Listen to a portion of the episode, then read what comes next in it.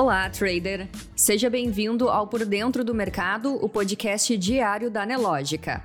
Você confere agora os acontecimentos e dados econômicos que vão movimentar o mercado financeiro nesta quinta-feira, 10 de novembro.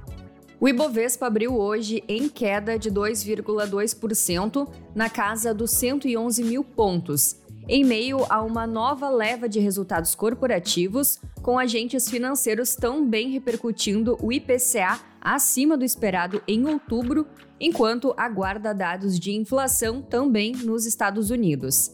Na Ásia, os mercados acionários registraram baixas nesta quinta. Na China, especulações sobre a política de Pequim contra a Covid-19 continuavam a influir, enquanto na praça japonesa, pesou o recuo de Nova York no dia anterior. Na Europa, as bolsas operam sem direção nesta manhã. No calendário econômico, hoje o IBGE divulgou dados sobre a inflação no Brasil. O Índice Nacional de Preços ao Consumidor Amplo, que mede a inflação oficial do país, subiu 0,59% em outubro, acelerando-se em relação à queda de 0,29% apurada em setembro. Trata-se da primeira alta no indicador depois de três quedas seguidas. O resultado veio acima da mediana projetada pelo mercado de 0,49%. Segundo o IBGE, o IPCA acumula alta de 4,70% nos primeiros 10 meses do ano. Com isso, o indicador acelerou a alta acumulada em 12 meses até outubro para 6,47%, de 7,17% no mês anterior, permanecendo acima do teto da meta de inflação do Banco Central para 2022, de 3,50%.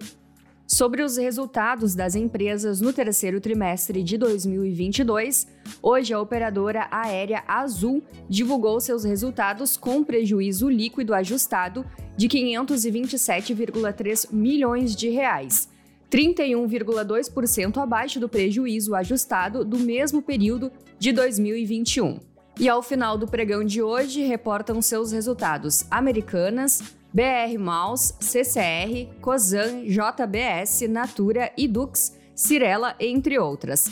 E já na agenda americana, o mercado aguarda dados sobre a inflação e desemprego no país. Na economia, o índice de preços ao consumidor que mede a inflação na cidade de São Paulo subiu 0,41% na primeira quadricemana de novembro, segundo dados publicados nesta quinta pela Fundação Instituto de Pesquisas Econômicas.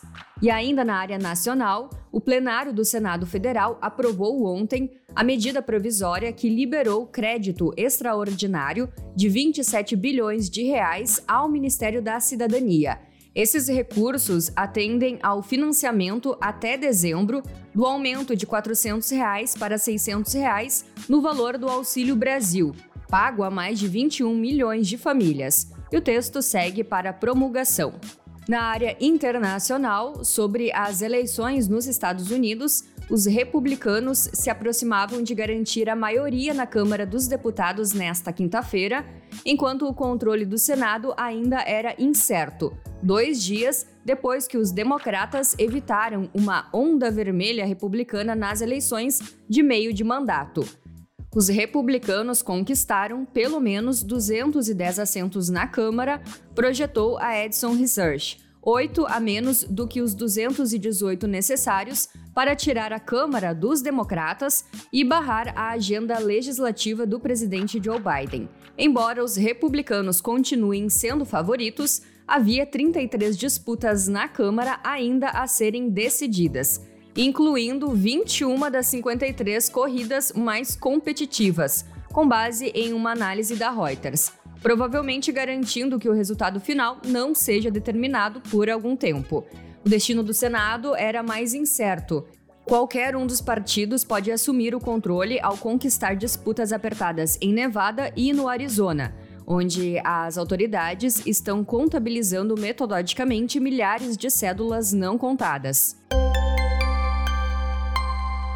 No mercado financeiro, o Ibovespa seguia a queda da abertura e às 10h30 o principal índice da B3 despencava 2,23%, aos 111.048 pontos. Enquanto isso, o dólar operava em forte alta de 2,49%, cotado a R$ 5,31. O Bitcoin também operava em alta de 4,11%, aos 16.508 dólares.